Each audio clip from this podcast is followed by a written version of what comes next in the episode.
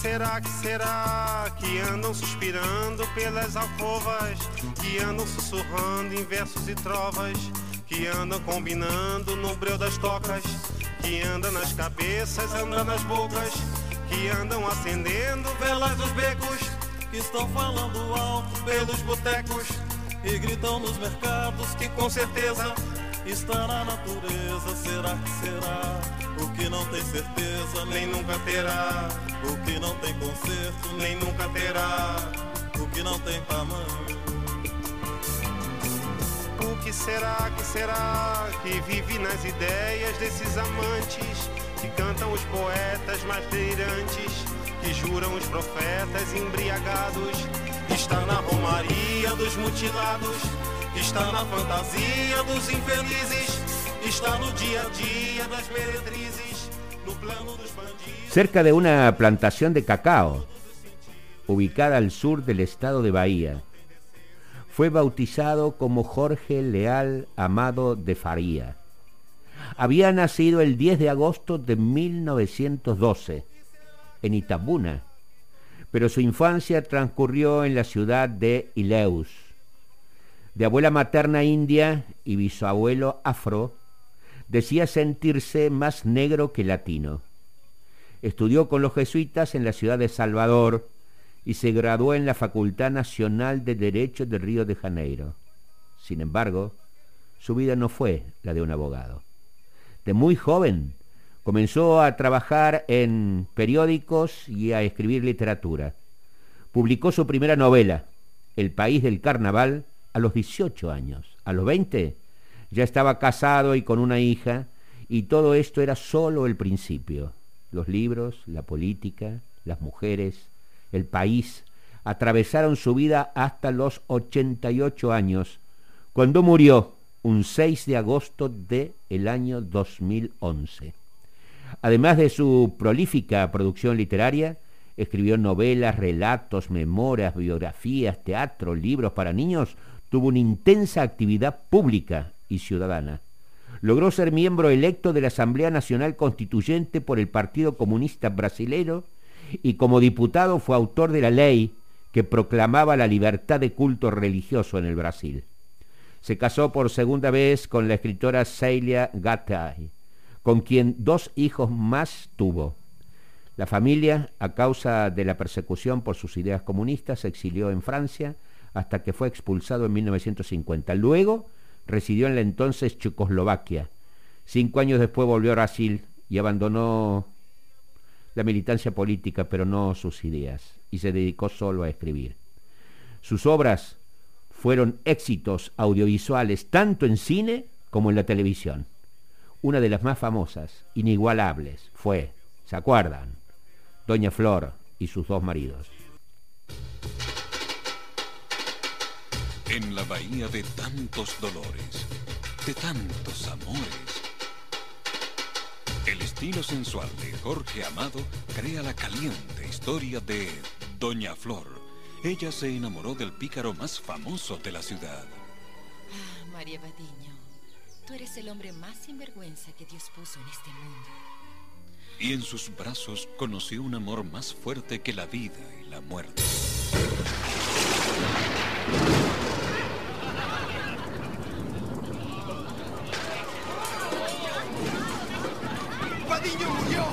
¡Patiño murió! ¡Patiño murió!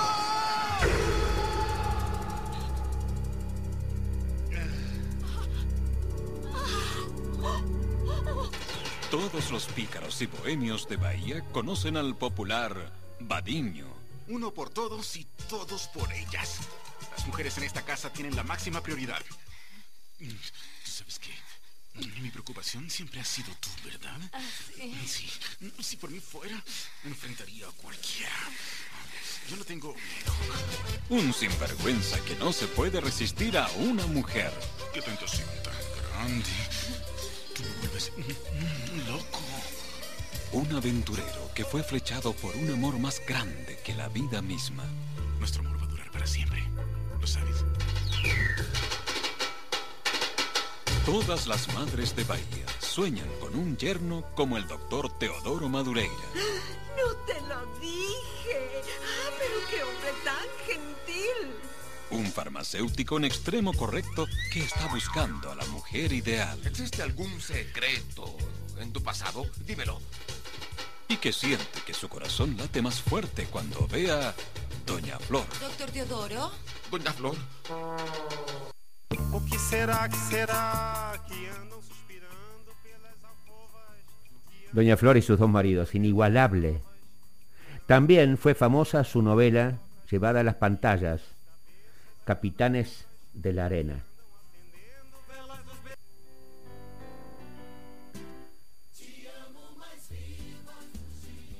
Capitanes de la Arena estuvo situada en Salvador de Bahía. Gira en torno a una banda de delincuentes de corta edad que refugiados en una zona olvidada del puerto asolan la ciudad. La caracterización que hace Jorge Amado de una de las novelas más excepcionales que se recuerda en América Latina, de estos niños arrojados a la delincuencia, conocedores de los más sórdidos aspectos de la lucha por la existencia, es uno de los mayores logros del popular escritor brasileño. Es una novela atrapante, tierna y durísima a la vez. La picaresca y la ternura, la búsqueda de la supervivencia y el sentido de la solidaridad son los rasgos sobrevivientes de esta novela que muestran la miseria de los brasileros olvidados. Y tan grande escritor fue caracterizado en todos los idiomas y por todos los críticos. Así, así lo señalaba la televisión española no hace muchos años. que será, que será que andam suspirando pelas alcovas? Que andam sussurrando em versos e trovas? Que Jorge Amado es en la literatura del Brasil el más popular de sus escritores que describió con realismo social y con dosis de humor y erotismo un Brasil excluyente a la par de un Brasil pleno de sensualidad. A lo largo de su vida, este bahiano escribió más de 30 libros entre novelas, memorias, ensayos y cuentos infantiles. En su obra rindió culto a su querida ciudad de Bahía, sus personajes, la fiesta, su comida y su cultura, sus antepasados africanos, a la par que con dosis de humor supo evidenciar en sus grandes novelas la doble moral y la vergüenza del mestizaje entre lo africano y lo mulato.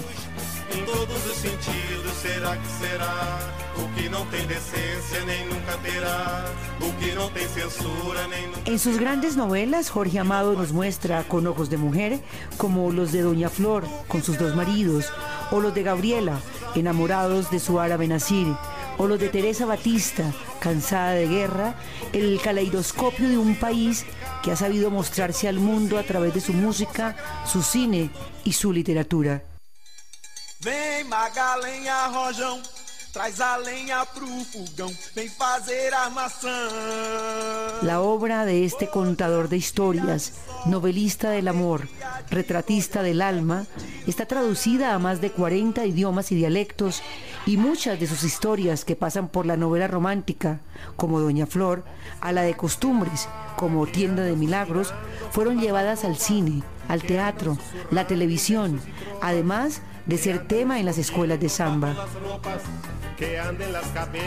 El amor a la libertad y el respeto a las minorías raciales y sexuales fueron la preocupación de este escritor nacido hace más de un siglo, pero eternizado en la memoria literaria de Brasil y de América Latina.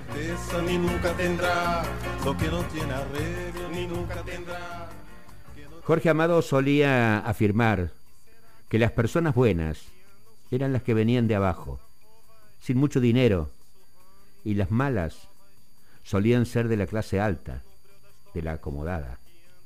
El escritor entendió en un momento de su vida que esto no tenía que ver con lo que una persona hiciera o proyectara al mundo. Entendió que era parte de la condición social. Entendió que era parte de la clase de donde uno provenía. Jorge Amado pudo mostrar sin agresiones la desigualdad.